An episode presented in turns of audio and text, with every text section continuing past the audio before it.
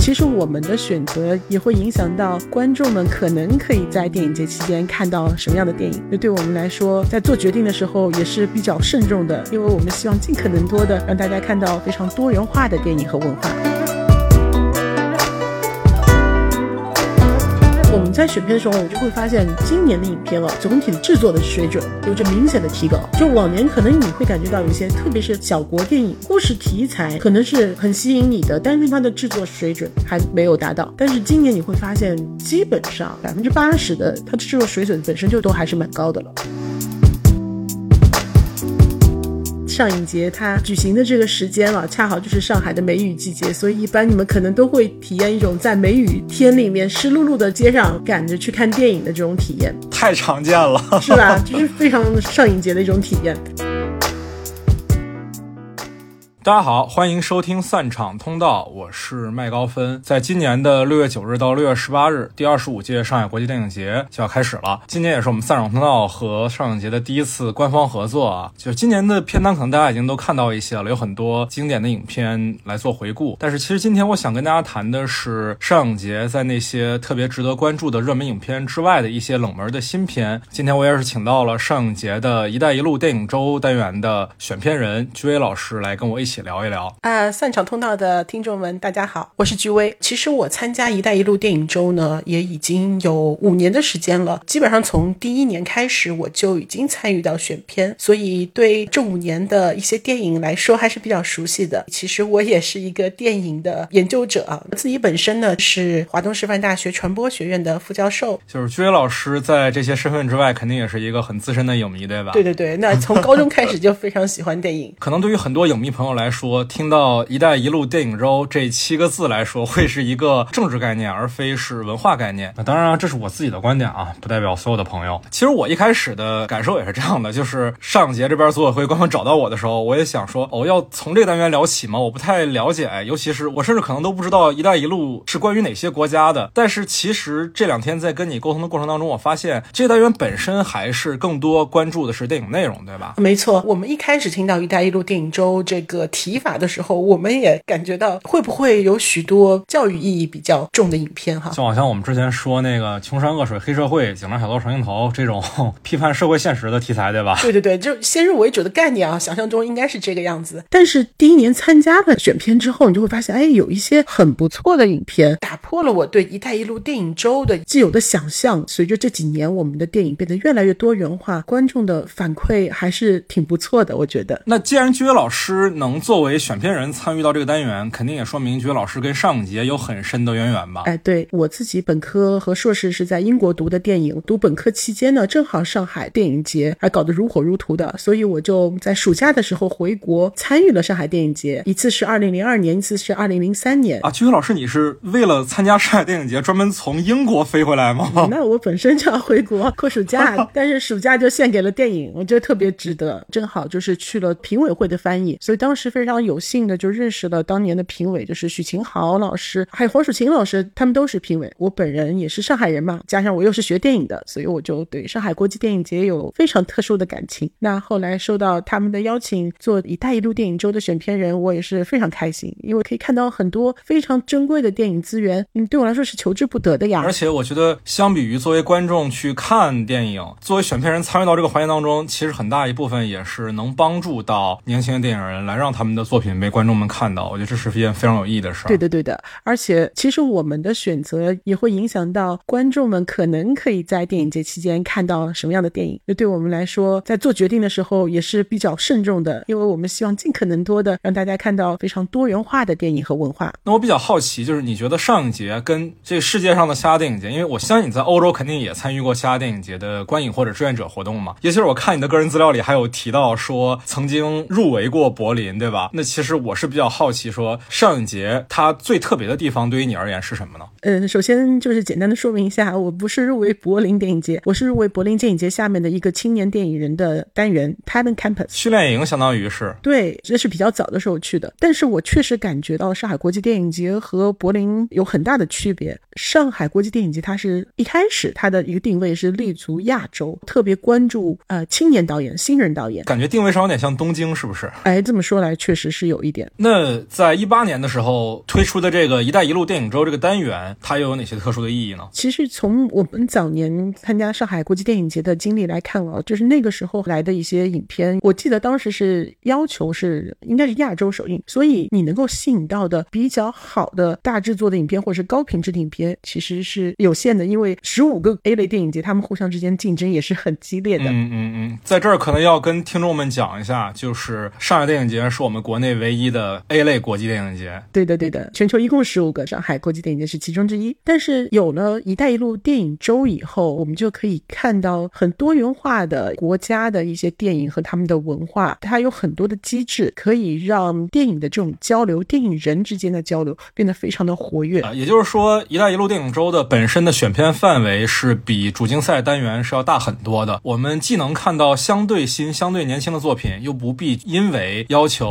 比如说亚洲首映或者全球首映这样的局限而错失很多佳作，对吧？对的，对的。据我的了解，就是现在一共有四十八个国家、五十五个机构在这个联盟中啊，所以我们的选片范围其实也是很广的，大家可以接触到的电影和文化也是非常广的。嗯，我看到说，已经已经有一百一十五部影片参与交流巡展，组织放映也已经接近三百场了，所以其实还是一个挺了不起的成就。那在这五年的，不管是作为选片人还是作为观众，徐老师印象最深的影片有哪些呢？我印象比较深刻的是，好像是一八年的时候，有一部泰国影片，它叫做《死于明日》，形式特别的有趣，其实是由六个部分组成，就像六个小的故事，但是呢，又不是非常完整的那种叙事性很强的故事，有的就像是一个电视采访的片段，问一个老人对死亡的认识，你对死亡的恐惧；有的呢，像一个叙事片，几个开那种毕业派对的女孩，他们在宾馆的房间里面开派对，然后他们说啊，我们下去买点东西吃吧。然后他们就再也没上来。其中的一个人可能就在镜头之外，我们看不到的地方，他发生了意外，然后他突然的就死去了，一个非常突如其来的死亡。然后你就看到这个宾馆的房间里面，清洁工进来，很平静的去打扫这个空空的房间。就是这个影片里面有六个这样的故事，是以非常冷静、客观和克制的一种情绪去观察死亡，不管是在形式上还是它的主题上，都给我一种非常特别的感觉。对，所以他当时给我留下了非常深刻的印象印象。我看这个片子的片长应该也挺短的，才七十五分钟，本身也其实是一个挺反常规的电影片长，好像就跟他的要表达这个内容是有关联的，就是死亡是突然而至的，就像这个电影也会突然结束一样。对对对，就是这种感觉，它并不是一个非常规整的叙事形式。嗯，我记得《一带一路》电影周还出现过一部现象级的电影《何以为家》啊，我知道，我知道，我知道这部影片，我相信我们的听众朋友应该有非常非常多的人看过，它毕竟是在我们大陆的院线上映过，当年还取得了三亿多的票房，可能跟很多大片一比，这票房显得微不足道。但是对于一部冷门国家的现实主义题材的作品而言，这简直是一个不可想象的成绩。对的，如果我没记错的话，他好像后来还获得了奥斯卡最佳外语片啊，是提名对吧？对对对对，提名。而且他本身其实也在戛纳拿下了评审团大奖，算是一部非常非常重量级的影片了。对的，像这样的影片在“一带一路”电影周出现，我觉得对中国观众来说是非常难得的一个机会。对对对，我相信也是因为有上影节这样一个契机，让很多发行方看到了说国内观众对这个影片的反馈，才会有信心说愿意引进这部片子在国内发行。对的，因为当时我是后来又去了电影院，很大的一个放映厅里面看了这个电影，观众的反应非常的热烈，你会感觉到大家完全是聚精会神的被这个电影吸引，被这小孩的这个经历吸引。就散场的时候，非常长时间的掌声，你就感觉到他们其实还没有走出来，所以这是超出我的预期的。因为我之前是觉得说黎巴嫩这个文化和我们差异还是蛮大的，而且我们对黎巴嫩电影本来也不熟悉，对吧？加上这个外语的关系，但没想到大家都是非常能够共情这小朋友的经历。当然了，我觉得“一带一路”电影周啊，它有的时候会带给我们一些意料之外的很有趣的影片。比如说一八年左右的时候看过一部影片叫做《怜悯》，它是一部希腊电影。我感觉中国的观众接触希腊电影还是比较少的，但这部影片他当时给我看了以后，他的感觉就是一个非常典型的希腊怪异新浪潮的那种影片，就是有一批当时比如说犬牙这样的一批影片出来，你展现的非常扭曲的一些人物。到了后面阶段，你会发现很多的影片他们在视觉风格上面都非常统一。这部影片就是很典型的希腊怪异浪潮的风格，画面它的构图都是非常极简的。当然，这个可能麦高芬老师不一定喜欢，因为我知道你是极反主义者。曲老师听了我们之前的节目了是吗？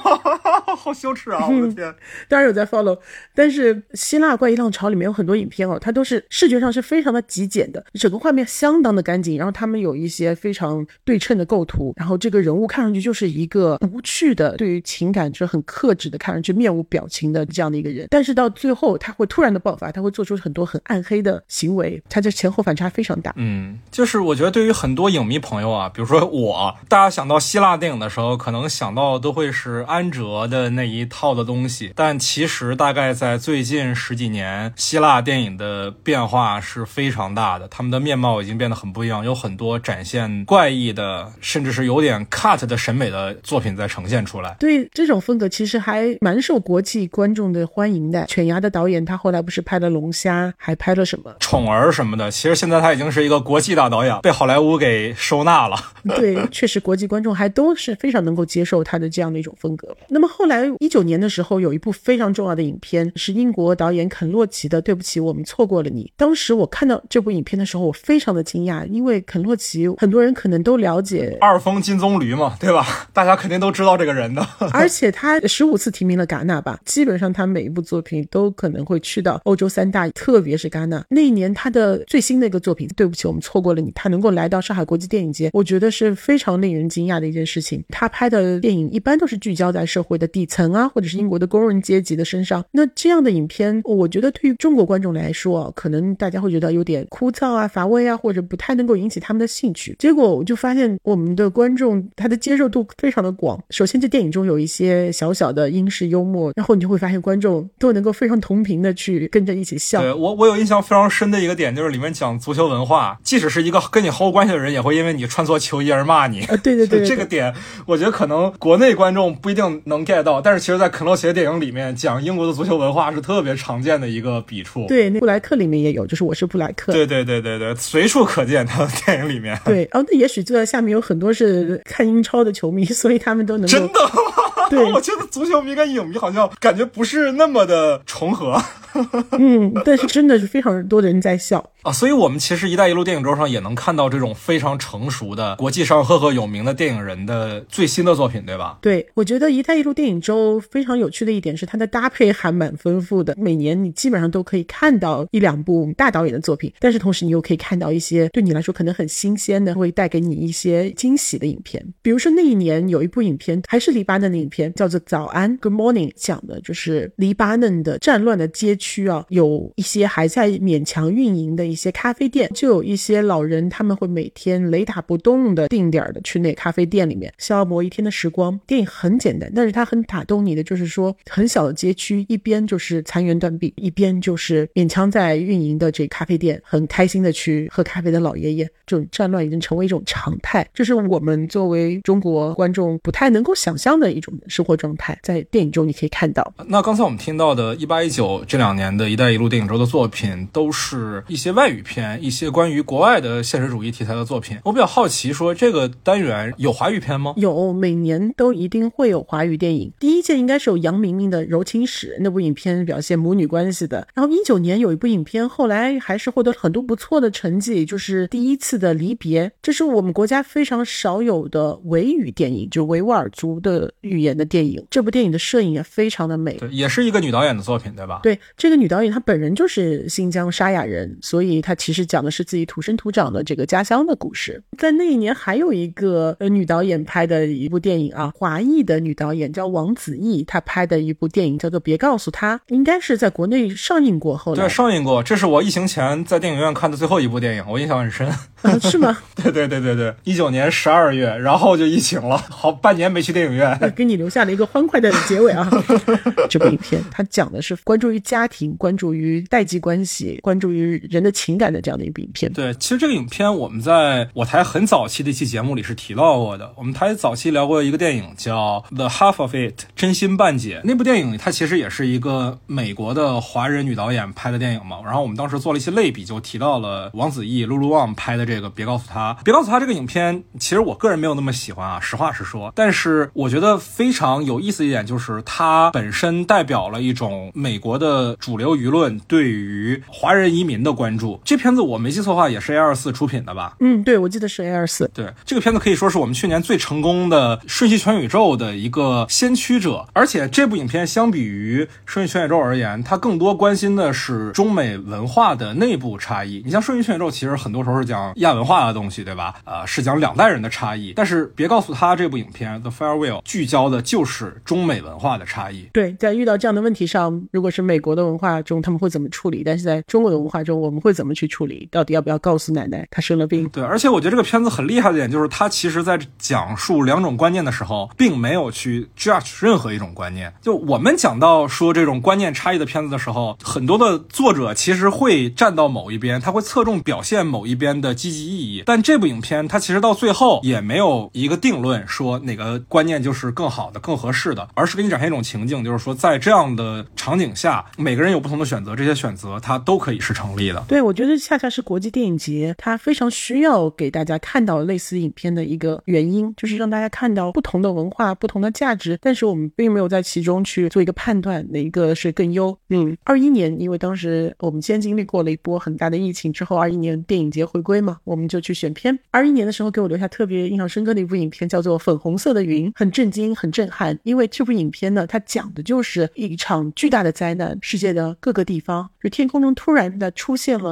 粉红色的云，这个云是有毒的，大家就不得不待在家里面。接着呢，就开始出现了一系列，可能几年前你会觉得很诡异，但是现在你会觉得哎很熟悉的一些场景。政府他们会在玻璃窗上给你挖一个洞，然后外面有个管道给你投送食品和药物，让所有的居民呢就在家里面待着。所以这部影片我们当时看了，觉得特别的惊奇啊，就觉得怎么能够制作的这么快？毕竟二一年。后来我们才知道，这个导演其实在新冠之前他就已经开始策划这部影片了。预言家式电影，对，但他其实走得更远，讨论的就是我们对于生存的意义和期待是不同的，但他们的偏好和选择其实都没有错。对这部影片，我记得之后在北京这边也展映过好几次啊，有巴西的电影展，也有电影资料馆的日常放映，都放过这部影片。可能有一部分我们的听众都看过了。那一年还有一部以色列的电影给我留下很深刻的印象，影片名字叫《带奥马回家》，奥马是一个人，他讲的其实就是说有一个巴勒斯坦的人是生活在以色列的，然后他的年纪非常小的儿子突然间就死掉了。那么按照他们老家的这个习俗，他是必须把儿子带回家落土为安的。他一个人要穿过这个国境，因为地缘政治的关系啊，所以在巴以的边境，他有非常严格的军事管制，他不能随意的自由的来去的。啊，我想起来，国内其实是张扬拍的吧，有一个电影叫。落叶归根，赵本山演的是吗？对对对对对，我很小的时候看的，当时我看的还是 DVD 呢，是我爸我妈买的。那个片子其实给我印象也很深刻。他讲的其实也是一个建筑工人嘛，要把自己工友的尸体带回老家，结果到老家之后发现老家因为三峡大坝改造已经都拆迁了，所以找不到老家了。这一路非常的艰辛，但是到了最后却发现这是一个没有终点的旅程。呃，我觉得这两个影片听起来是有某种相似性的，就是通过一个把自己的至亲带回故土的这样一个。执念在其中去讲述一个时代的哀歌吧。对，不过好像现在很多导演都喜欢拍人和一个尸体的故事。你有没有看过《十字军刀男》？呃，瑞士军刀男是吧？瑞士军刀男，对，那就是一个人和尸体的故事。对对对对对，瞬息全宇宙导演之前的作品。对，呃，我们后面可能可以聊一下，就今年有一部影片和这个故事的设定是很像。哦，那我很感兴趣了，就。那既然我们聊到这一块儿了，其实我还比较好奇啊，就我们刚才其实听到了非常非常多类别的。影片有那种国际知名的电影创作者的作品，然后也有非常多冷门国家的现实主义题材也好，甚至是像《红色的云》这样有点科幻色彩。当年看有点科幻色彩啊，现在发现可能也是现实主义，对不对？对。这样的影片，我比较好奇，就是居伟老师作为“一带一路”电影周的选片人，你们选片的标准是什么呢？有哪些考量的因素？是这样子的，“一带一路”电影周的选片呢，它其实是有好几轮，然后每一轮它参考的因素都不尽相同哈。那么我们其实就是最后一轮，第三轮的选片了。我和另外两位老师呢，就会去看，一般是二十部左右的影片，就是最终的范围内的影片，然后我们会各自分开打分和观影，最后我们再和上影节的老师一起开会，拟出入围的名名单。就比如说今年我们是二十部里面选八部，每一个老师首先你肯定是有你自己个人的偏好的。其实是评审团制，对吧？有点像欧洲三大这样的。呃，对，可能是有。上一节在安排这个选片人的时候，他们也是非常谨慎的，他们会考虑到，比如说要有女性和男性啊，研究者或者说是从业者，在这些方面都相对要照顾到。所以最后我们讨论的时候还会考虑到，比如说，哎，我们这里是不是太偏向于欧洲的电影了？我们是不是应该有一些些亚洲的或中东的电影，或者说是我们是不是太偏向于某种类型的影片啊？等等，就是很多都会是我们考量的范围。但总而言之，我觉得我们有一个共识吧，可能就是我们希望尽可能的多元化。比如说今年我们在考虑选择影片的时候呢，有几部影片当时我们还争论了蛮长时间的。有一部纪录片，它的制作非常精良，但是另一方面我们又会考虑说，哎，这部影片是不是太像网飞的纪录片？那我们是不是还需要放到一带一路电影周里面，让它成为一部入围的影片？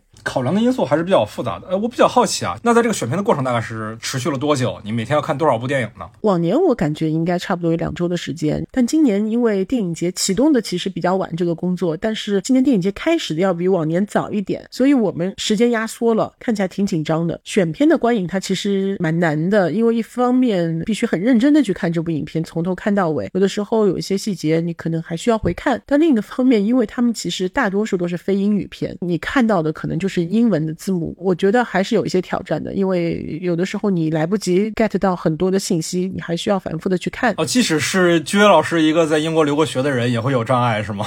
会有会有，因为它里面涉及到很多的东西，比如说今年的影片伊拉克的电影里面，它有很多关于政治或者是宗教的一些词，对我来说是很深涩的。而且我知道你也有这个电影节选片的经历嘛？对对对，对你肯定有这感觉。就当你非常集中的一天，比如说看三四部影片的时候啊，你看到后来会不会混在一起？其实我的工作比你轻多了，我那时候只是负责一个电影节的短片单元的初审啊，当然片子量确实非常大，我记得得有两百多部吧。但是因为都是短片，所以就还好。而且我是是组委会。那边只要我去提交一个打分和写一两句评价就行，所以我是看完一部写一部，看完一部写一部，基本上还不太会混。我不需要像你一样，比如说要跟组委会讨论啊，还要去跟其他几位老师沟通啊，我没有，我就是密集的把那一两百部的短片都看完，然后再看完一部就写一部就好，所以那个还好其实。但是确实，我现在回想起来，那一两百部的观影，现在能给我留下印象的短片，可能也就五到十部吧，有五到十部。确实是能反复回味的，其他的可以说是完全没有印象了。对的，对的，我以前有这种感觉。我以前读书的时候，在图书馆里面看电影，一看看一天，然后看到最后就感觉完全都混在了一起，变成了一部很长的电影。我们在选片的时候也是，比如说有一些北欧国家，他们的电影风格会非常相似啊，然后我们听起来语言又是差不多的，影调都比较暗的，然后你就会看到最后就感觉嗯好相近啊，你就有点记不太清楚。对，所以就一边看一边做笔记，而且很容易就是说一开始把分打高了，后来几部你的这个分就越打越苛刻，那所以有的时候还需要回过去再调一下你的分数。啊，一部影片可能还要看好几遍，是吗？对，因为看片的顺序啊，它其实也会决定你当时分打的是高还是低。对对对，肯定的。比如说你看了一个特别好的电影之后，你再看下一部，怎么看都是毛病。对，怎么这么差，还得给个特别差的分？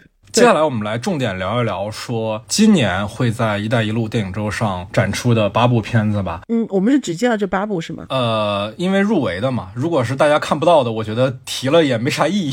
哦，no，“ 一带一路”电影周是这样，就你都会看到，二十部都能看到，但是八部呢是他们会参与到评奖，但是观众可以看到二十部。哦，观众是能看到二十部的影片的。对，没错。啊，好的，那我们就随便就好。那么我要不然就按照自己的印象和自己比较喜欢的先说一下。可以，可以，可以。可以可以，不用面面俱到。好的，今年我印象最深刻的一部影片是纪录片，它是一部墨西哥的纪录片，叫《时间定理》。它讲的就是说，这个导演他从他祖父祖母当时留下的数百段的这种超八，就 Super Eight 或者是其他的一些影像资料里面，找到了很多非常有趣的素材，剪成了一部纪录片，讲的是他祖父祖母当时移民的故事。他们是非常喜欢电影的，他们想要拍一些默片、小短片，就慢慢的你就可以在真实的这种影像素材里看到一个家庭的变化，一个人的衰老的过程。我当时看了以后非常喜欢，因为它首先就有迷影的情节。你看，这祖父祖母本身就爱拍电影。对你提到超级八这个，大家老的影迷肯定都知道这个东西是多么的让人激动，对吧？很多电影导演的起点都是从超八开始的。对，很有趣，而且你可以看到一些他们以前拍那种小短片的素材，然后非常的非常有趣，就很像好莱坞早期的这种默片。而且它又是一个私纪录片，私人的影像，它剪辑成了一个纪录片。嗯，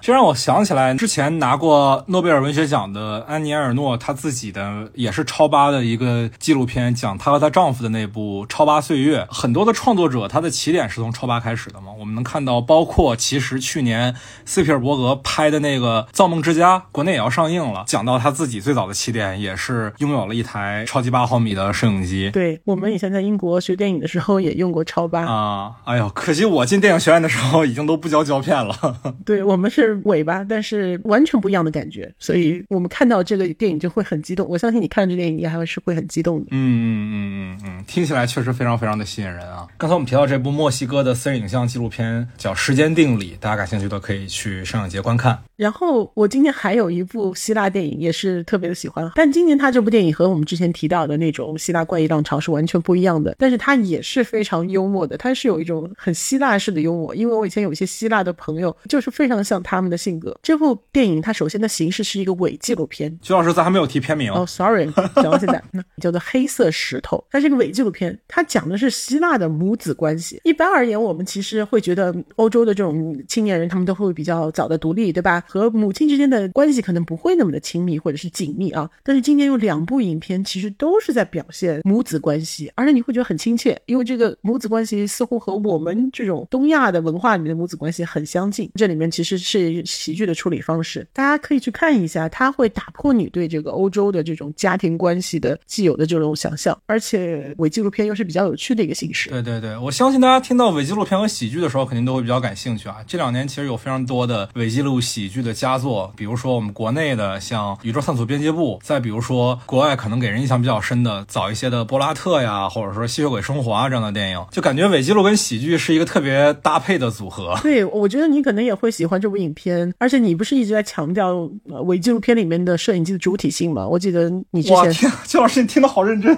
学习在学习。这部影片里面很有趣，就是那所谓的纪录片的摄制团队，他们是会出镜的，就是会时不时的就进入到这个镜头中啊，有点原电影的感觉，对吧？有一点。对，我们再提一下，这部影片是希腊电影《黑色石头》。今年还有一部讲母子关系的影片，是一部冰岛电影。我想冰岛的电影大家可能看的也不会太多，没有概念，完全不知道，没有概念，对吧？而且就是我们刚才有提到过，说比如像那个瑞士军刀男这种题材，就一个人和一个尸体的关系，这部影片就是既有母子关系，又有人和尸体的关系。主要是咱们还没提片名，Sorry。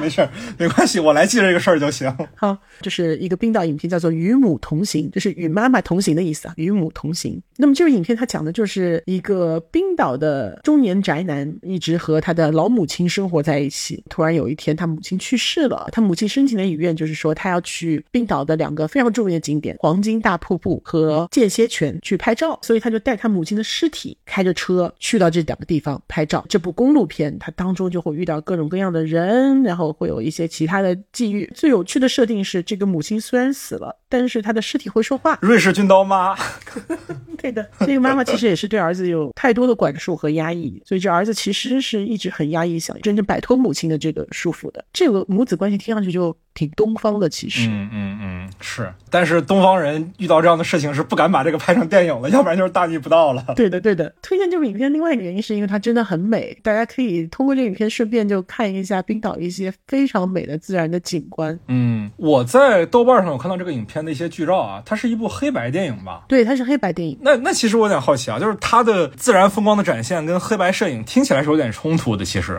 我觉得好像不会，因为其实冰岛给我的印象哈是黑白。的就是这种感觉，因为我去冰岛的时候，给我印象最深刻的是黑沙滩，它就是黑色的，很有冲击力的感觉，很壮观。然后就是比如说冰川，因为白色占了非常大的面积，你你就不太能够再看到背景的天啊或者什么的，嗯，所以我印象最深刻的确实就是黑白这两个色调啊。也就是说，这个影片的黑白色调选择，其实也是一种出于创作观念的调色选择。对，我觉得肯定是这样的。它也是一个喜剧，对吧？对，冷幽默啊，黑白的。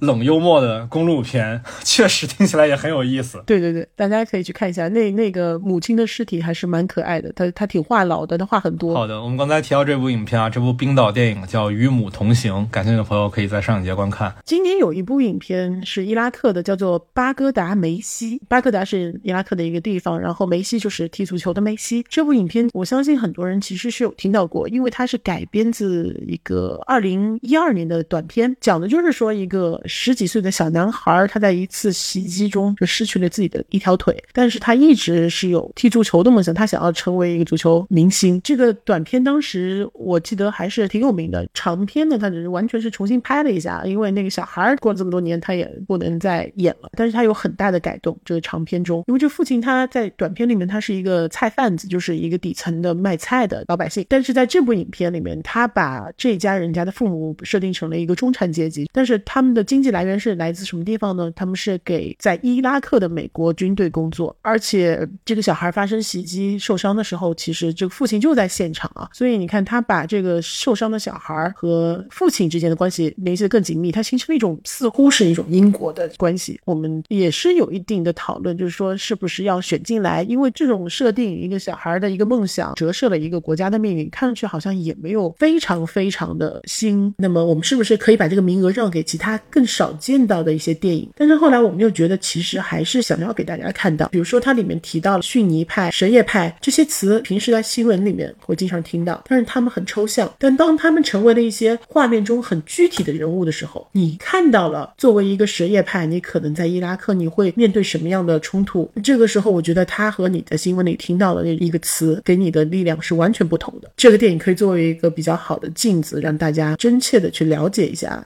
伊拉克的现。是我刚才其实听到周老师说有个点很有意思啊，这个片子它的短片版一二年的对吧？对，那其实已经是一个十多年前的作品了。一般一个导演如果想把一个短片改成长片的话，往往历程是不会这么长的，一般三五年差不多了。暴力鼓手其实也是短片改的长片，其实就两三年的事情。我其实也有关注到这个创作者啊，他本身这几年也有在做其他电影的创作。那他选择在已经过去十年之后的这个当下，再重新把他当年的短片拿出来做成长片。的话，我觉得肯定是有一些他自己对于社会的新的观察想要加在其中的。对，所以我觉得在长篇中所扩充的那些内容，可能是我们需要着重的尝试去看和理解的。这可能就是在这段时间里面，这个社会中一些新的变化，让他有了新的一些想法。好的，我们提到的这部伊拉克的现实主义电影啊，叫《巴格达梅西》，大家感兴趣的可以去看。呃，今年有一部制作非常非常精良的影片，是意大利影片，叫做《蜂鸟》。这部影片很有诗意，它其实讲的就是一个意大利的男性和他的家庭的故事，从上个世纪七十年代一直到现在。但这个影片它最吸引我的一点，就是说他把这个男性不同阶段的回忆交织给你呈现在一起，流动到了你的眼前。你会发现这不同的时空，他的记忆就是这样子很自然而然的流汇到了一起。这影片一开始的一个长镜头，你看到这个空间。这个男主人公坐在那儿，太意大利了，这种手法让你想到很多意大利导演和他们的影像的风格。对，一听一个男性半生回忆，听起来就好费里尼。对 对，但是视觉上面，意大利导演他们有一种很独特的空间感。比如说，我特别喜欢的意大利导演卢卡·瓜达尼诺，就就是拍那个《Call Me by Your Name》，对吧？对。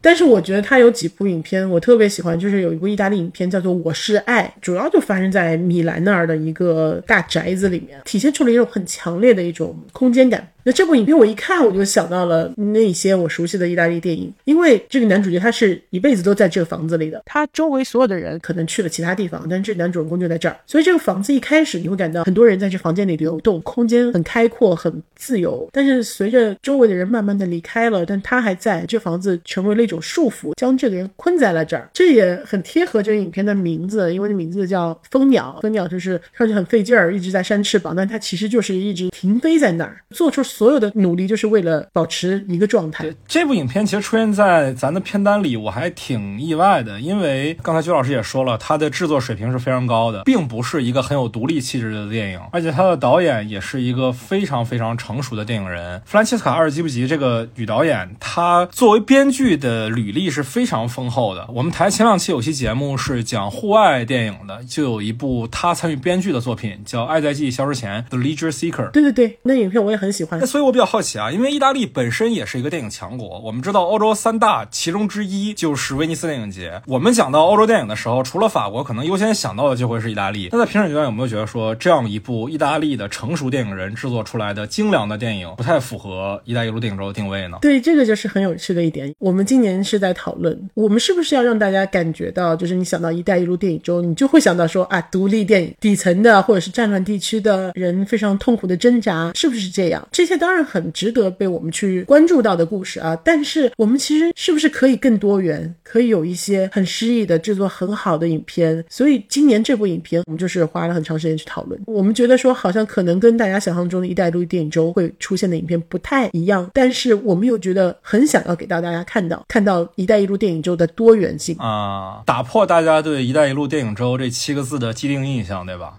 对，而且其实事实上，今年的影片啊，我们在选片的时候，我就会发现总体的制作的水准有着明显的提高。就往年可能你会感觉到有些，特别是小国电影，故事题材可能是很吸引你的，但是它的制作水准、它的工业化水准可能就还没有达到。但是今年你会发现，基本上百分之八十的它的制作水准本身就都还是蛮高的了。对对对，我们刚才其实提到那些影片，我们都能用某种明确的电影语言来概括，比如说伪纪录，比如说冷幽默。当我们能用一种具体的风格来概括某一部影片的时候，我觉得就可以说明他这个作者是比较成熟的了。嗯，对的，对的。而且顺便提一下，就是这部影片它其实也是改编自一个意大利的同名小说，小说还拿过斯特雷加奖，所以它的文本本身就是非常好的。嗯嗯嗯。我们刚才讨论的这部制作非常精良的意大利电影叫《蜂鸟》，感兴趣的朋友可以去观看。今年还有一部入围的影片叫做《安全领域》，是一部克罗地亚的影片，它其实关。注的是抑郁症的人，讲的就是一个抑郁症的男性啊，从头到尾他就想自杀，但是他的哥哥和他的妈妈就使劲想要阻止他自杀，很压抑的一部影片。但是在影片的结尾的地方，突然之间就有爆发，很爽，就感觉前面的压抑一下子到这个时候积累起起来，足够这么爆发。我觉得里面其实有一些非常容易错过的很妙的点。里面有一个场景，就是这个哥哥和弟弟在医院的病房里面聊天呢，这个场景其实就有点原电影的属性。如果大家看到这个场景，我。会建议大家很仔细的盯着弟弟的衣服去看，会发现一个很妙的小小的变化。其实这个变化，我觉得它并没有影响叙事，也很容易错过。但是如果你看到了，你会非常开心的笑起来，仿佛是你和导演做的一个小游戏，然后你找到了爽到了。对对对，就这种感觉。这部影片可能有一部分观众已经看过了啊，因为他之前在今年的北影节上展映过，他是在注目未来单元，并且获得了最受注目影片和最受注目男演员两个奖项。同时，他也是去。年的洛迦诺的最佳新导演和最佳男演员的获奖影片，就洛迦诺嘛，大家可能知道毕赣的《路边野餐》啊，包括我们电台之前聊过的《不要再见啊，棉花糖》，都是从洛迦诺开始被受到关注的。所以大家大概可以想象洛迦诺的口味是一个什么样的风格了。这应该也是一部导演风格强烈，呃，有很不一样的视听语言系统的影片。这部克罗地亚的影片叫《安全领域》，大家可以关注一下。今年还有一部很短小的影片，非常短小，不不是指时长上，它时长本来也不长。今年所有的影片都。蛮短的，一般都是一个半小时。就是当你看了现在春节档这种都是三三个小时、两个半小时的影片，还有好莱坞现在电影都是越来越长的这些影片之后，你再来看这些影片，你会觉得还是很舒适的。这个时长给你一种舒适感，嗯，尤其是在上影节密集的转场的间隙，对吧？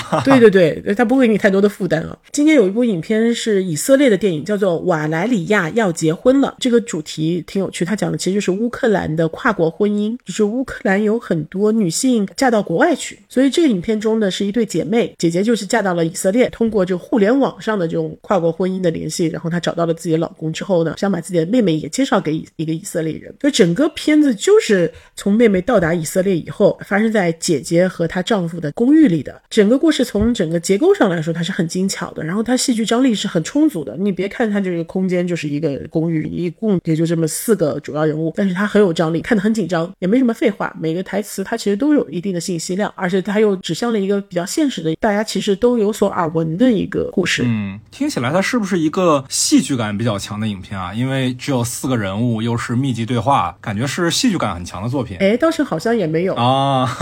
那那还真是挺出乎我意料的。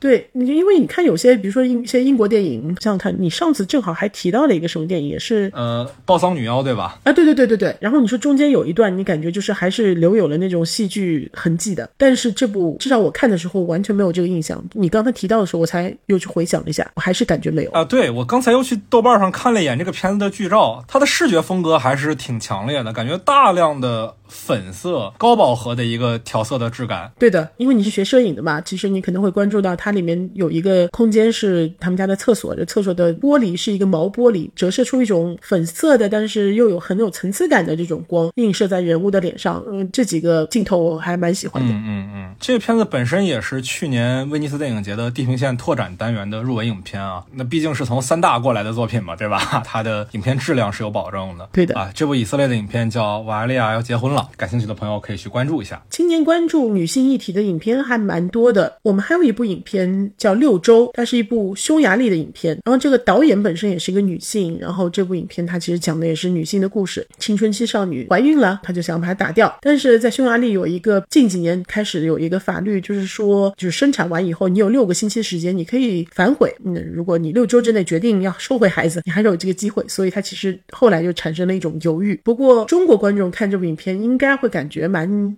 亲切的，因为这个女孩子她的身份设定，她是校队的乒乓球运动员，她的目标就是要打进欧洲杯，打进奥运会，所以她很有事业心。哦，听起来有点像朱诺。对，从故事本身来说，并不是特别的有新意，因为像这样的影片，不管是少女怀孕的朱诺，还是说一个女性的生育权的问题，比如说像那个四月三周两天，一个罗马尼亚的电影，蒙吉的那个嘛，也是声名赫赫的作品了。对，其实我觉得并不是很鲜有的，但是这部影片它。她怀孕或者她要不要孩子，并不是最核心的部分，她还有一部分是压力来自于她自己的原生家庭，所以她把几个方面的困境都放在了一起，在给她设定了一个想要成为优秀的乒乓球运动员的目标。这个人物本身还是有很多面的。我看这个影片的简介里有提到啊，这个片子的导演他的名字我不会念，特别长，特别长力的名字。对，但是他的电影学习之路是开始自我们北京电影学院，还是我的校友。我的天，没准你还在校园里遇到过他。哇，这感觉好神奇！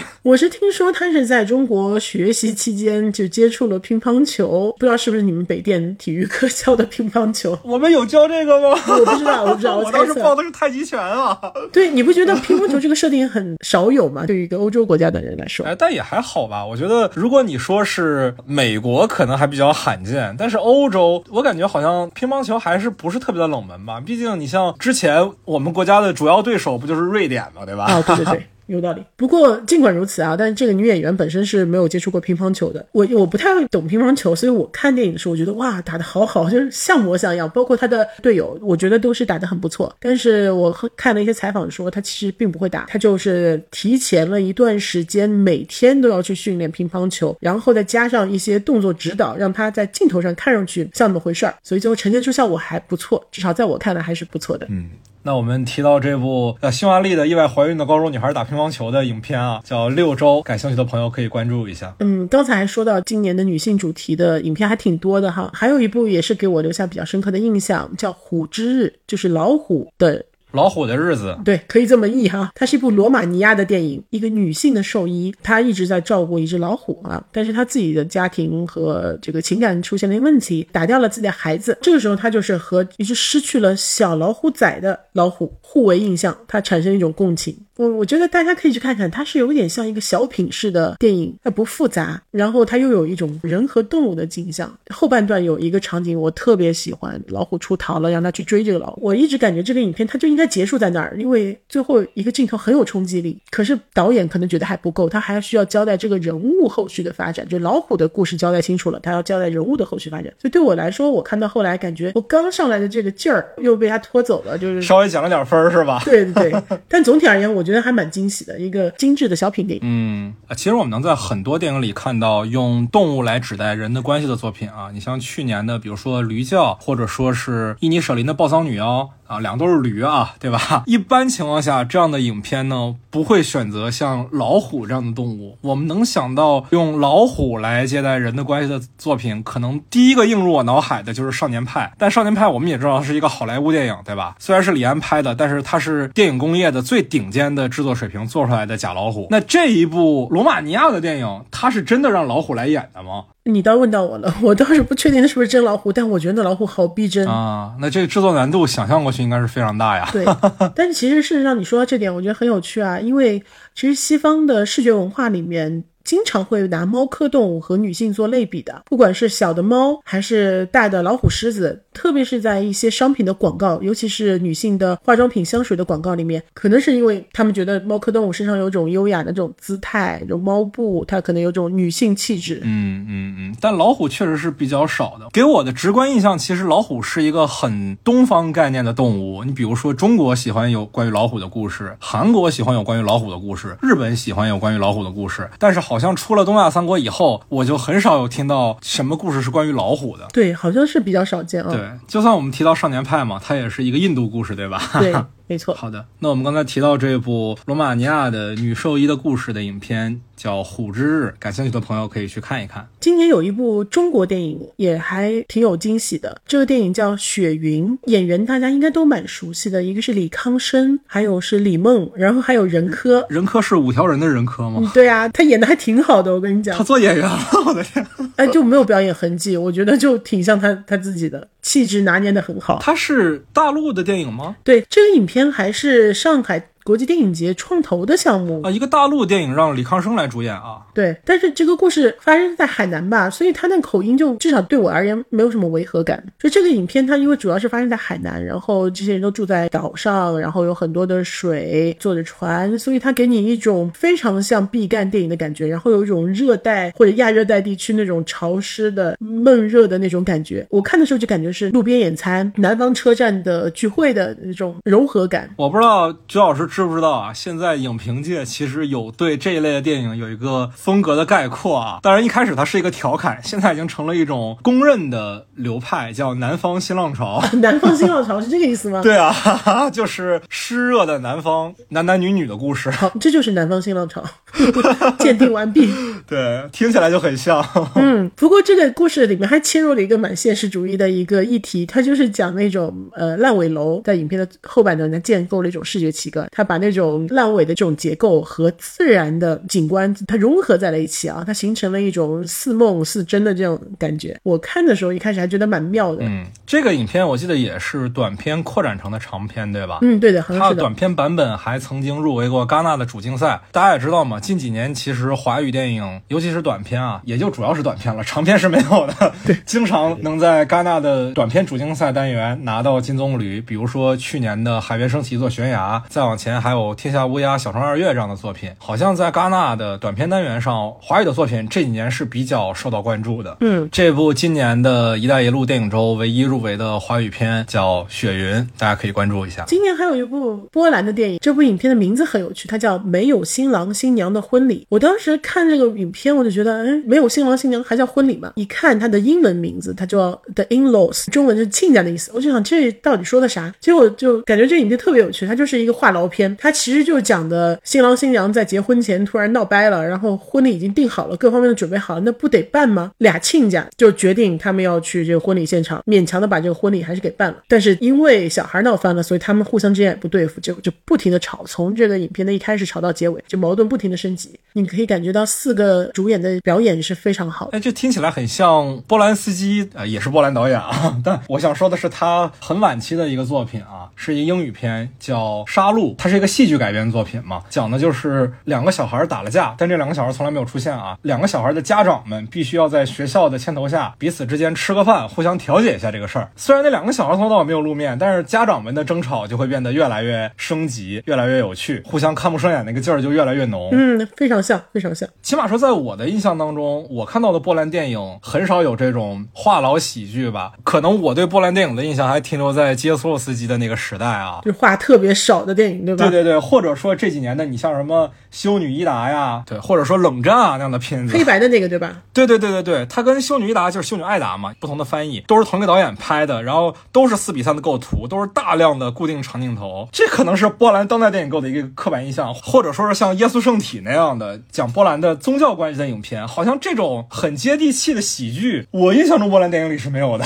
对我，我印象中的波兰电影，要么就是非常的阴郁的，要不然就是政治性的。对对对对，那种很轻快的还比较少见。嗯嗯嗯，这部非常欢乐的波兰电影叫《没有新郎新娘的婚礼》啊，大家可以关注一下。我我其实还是有点疑惑啊，刚才徐老师跟我们提到的这十几部影片里，您刚才有提到说您的工作是从二十部影片里选出八部嘛？那为什么现在又变成了十几部影片推荐呢？因为我们的工作是选出八部，这八部的话呢，他们会参加“一带一路”电影周的活动，评选出一些媒体关注影片、媒体关注人、观众喜爱影片。但是，并不代表只有这八部有机会和观众见面。其实，在整个一周时间内，剩余的十二部电影也都会排片。所以，观众如果感兴趣的话，还是可以去买票来看的啊。也就是说，相当于是。有八部主竞赛单元和十二部展映影片，对吧？呃，可以这么理解，但是他们可能不会被认为是参与竞赛的这个性质。啊啊啊啊！我明白了，那是哪八部影片参与了奖项的评选呢？嗯，中国的《雪云安全地带》就是讲抑郁症的那个故事。我们刚刚说的《巴哥达梅西》就是断腿的小男孩想踢球啊。然后就是意大利那个制作很精良的《蜂鸟》，还有就是讲的那个乒乓球女生怀孕的故事。六周纪录片《时间定理》就是那个超八的电影，对吧？对，嗯，私影像的那个。第七部是瓦莱利亚要结婚了，就是乌克兰跨国结婚的那个故事。最后一部是冰岛的那个中年男子带着母亲的遗体 去拍照片的那个《与母同行》。对，《与母同行》。对我们刚才提到的瑞士军刀妈是吧？对，瑞士军刀妈。好的，好的，好的。这八部影片是参与奖项的评选的，但是其他的我们刚才提到的今年参与“一带一路”电影周展映的影片呢，大家也都能在电影节期间看到。本次的上海国际电影节的购票呢，是在淘。票票上，大家进入到这个淘票票的 banner。我们发节目的时候，这个淘票票上的 banner 应该已经都推出了，大家可以在里面去罗列自己的片单了。同时呢，除了上海的影迷以外，本次的上影节呢还有长三角的展映。一带一路电影周有六部影片会在南京、苏州、杭州、宁波、合肥这五个城市展映。这五个城市的影迷呢，也可以在自己的城市看到我们刚才提到的那些影片。当然，具体的放映信息大家不要以我们节目为主，还是要以上海国际电影节的公众号为准。同时呢，本期节目也会给大家。送出一些小礼品，在本期节目的小宇宙评论区里留下你对上影节的最难忘的经历，点赞最高的朋友呢，我会送你一份上海国际电影节的官方的纪念品。其实我们讲到电影节本身嘛，尤其是对于外地的影迷而言，除了看电影之外，肯定也会在这个城市里有很多难忘的经历。朱伟老师有没有什么可以分享的自己在上影节期间比较难忘的经历？嗯，有的。如果是从其他城市来到上海的小伙伴，其实我们可以友善的提醒一下，一般上影节它举行的。这个时间啊，恰好就是上海的梅雨季节，所以一般你们可能都会体验一种在梅雨天里面湿漉漉的这个街上赶着去看电影的这种体验，太常见了，是吧？就是非常上影节的一种体验。但是对我而言，我有一次观影的经历，我个人印象特别深刻，以至于我现在如果说到上海国际电影节，我都会想起那一场的放映，应该是二零一九年的时候有阿尔摩多娃的《痛苦与荣耀》，我当时拿到的场次并不是特别好，是在美琪大。戏院看的夜场就是非常晚的时候，当时正好也是梅雨季节，我印象非常深刻。是是二十号那天那场吗？应该是二十号晚上十一点。对，十一点。对啊啊啊！我也我也在那场，很巧很巧很巧。你也在那场吗？对对对对对，我印象很深，因为这这属于题外话了，也是我比较难忘的一个经历啊。我那场是因为我当时其实没有计划看这部电影，我本身对阿尔莫多瓦之前的了解不太多，我看过他之前的影片，你像关于我母亲的一切和无妻之夫，都觉得。他讨论的议题离我很远，所以他不是一个很能让我有共鸣的作者。当时其实不在我第一轮的抢票的片单里，但是当时我在上海有一个非常奇妙的经历，就是我那时候 crush 了一个女孩，然后她跟我说她那天要去看那场，哎呦，我当时就想，我我也得去看。后来你找到他了吗？我反正我是先收到票了，因为你也知道那场其实他不是上影节第一次放《痛苦与荣耀》嘛，他第一次放完之后口碑其实已经爆了，那场的票就变得特别难收，我花了好长时间才收到那张票，然后我就去看了。后来也确实在散场的时候碰到了，但是因为那天在下着雨，大家都在着急打车，所以也没有说几句话。而且那片子其实特别上头，我整个人看完电影都是懵的，一直在反复脑子里回想他那个电影里那句“我的人生除了电影一无所有”的那句话，哦，就振聋发。溃，所以我也反应不过来该跟人家说什么样的话，所以就变成了一个不了了之的经历。确实，那个片子当年对于我来讲是个非常非常难忘的经历。我那是第一次在美琪看片子嘛，其实一九年是我第一次去上影节，也是第一次去上海。其实我当时甚至都不知道美琪有送票根这件事情，所以那场的票根我也没有领。我也不知道他们可以送票根吗？哦，对啊。天啊，就老师，你从零二年开始参加上影节，你都不知道这件事情吗？我只是一个朴实的观众，对我今年知道的。美琪它是有定制的票根的，我记得除了美琪以外，艺海也是有的，就是你提早去这两个影院去排队，能领到那场电影的定制的票根的啊，上面会有电影的某一帧的画面和一句电影的话。当然之前是啊，今年是不是这样我就不知道了。但是这个东西呢，说实在的，我觉得它没有那么的迷影。为什么没有那么迷影呢？是因为你往往需要提前一个小时去电影院排队。我说实在的，你排片如果特别密集的影迷，怎么会有时间提前一个小时就去领一张纸呢？对不对？对，而且那些电影院都分散在很远的地方，你需要坐地铁啊什么的，就来回倒腾。哪很远啊？我觉得这也就是对上海的观众觉得远。像我们北影节立艳川的观众，五公里以内的这叫距离吗？骑着车就去了。好，上海观众打扰了，不好意思。北影节经常一转场就要十几公里的，那真的是啊，一堵车就心都凉了那种。我经常北影节的经历是，你要在车上下一个资源去看某个电影的前十几分钟，然后在电影院把这个片子接上，就太经常了这种经历。上影节一次都没有，上影节我坐地铁、骑车去都很方便的，只要你不买嘉定的片子，你基本上都不会特别难。对，因为你说到那场，我我不知道你可能主要的关注度都是放在那个女孩身上了，她吸引了也没有也没有。但是你可能会注意到那个美琪大戏院，它本来的这个影厅的构造就是比较特别，你进入到那个空间就会给你一种很独特的感觉。我当时印象最深刻的就是说，那么大的剧院坐了这么多么多个人，荧幕一亮起，你就看到那个饱和度非常非常高的荧幕一亮了，就像大的荧光色块一样，就投到了下面这一排排观众脸上。你你身上还湿漉漉的，因为刚从从梅雨天的那个外部进来，然后你就回过去看他们，就每个人都是带着一种神往的那种神情，就仿佛被这个大屏幕给吸进去的那种感觉。我当时就觉得，哇，这就是电影的这种魔力，它是和时间、和空间、和仪式感完全共存的，就是好像它它是一种非常复杂的一种融合体，就这和你在家里面哪怕看。大投屏都都是完全不能够替代的一种感觉。对，这就是电影节的魅力嘛。其实对于我而言，电影节最有魅力的一点就是大家都是影迷，都是有素质的观众。我现在其实不太爱去电影院看院线片的一个原因，就是普通观众很多时候他们的观影素质确实是跟不上，评社的呀、唠嗑的呀、吃爆米花的呀，其实都会影响别人看电影。但是电影节的观众，大家普遍。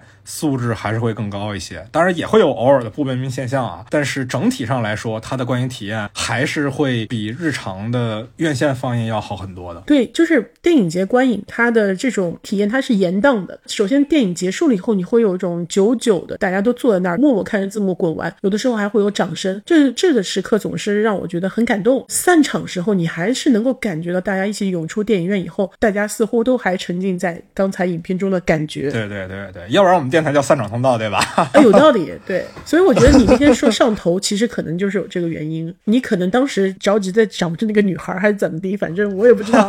但是我那天有一个很深刻的印象，就是我走出美琪大戏院一个十字路口，我在马路对面等车的时候，我就看到这个下过雨的这种湿漉漉的地面，美琪大戏院的灯光，它就映射在那个地面上，然后就形成了一种上下的这种镜像，古典的建筑，但是投射出了一种赛博朋克的色调，然后你脑子里面还是阿尔莫多瓦的那个电影的感觉，它融合在一起就特别棒。你知道，就咱那场不是十一点才开始放吗？这片子也两个多小时，一点多出来，大量的人突然在一个已经很空荡的环境里，那种体会吧，我觉得可能没有在那个现场的人真的是无法去明白那是一种怎样的滋味。就是大家都知道，我们在这一刻是有共鸣的，因为美琪能容纳的观众量其实还是蛮大的。那场我记得是满场，哇，那个氛围真的是很不一样。我们都有共鸣，一个是电影的共鸣，第二个是打不到车的共鸣。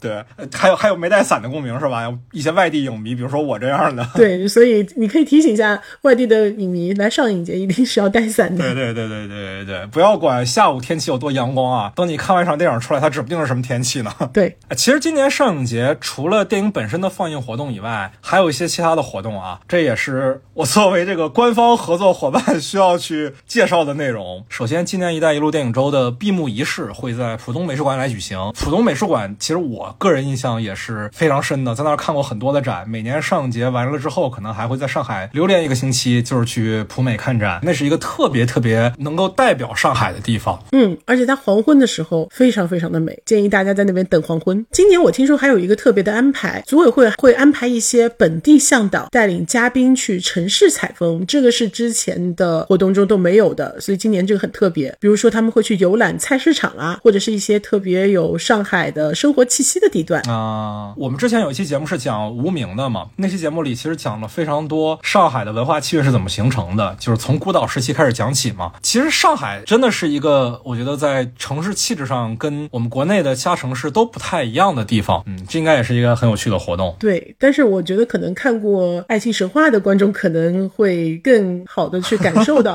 啊，对我那个嘉宾就特别喜欢《爱情神话》，我不知道鞠老师有没有听那期节目。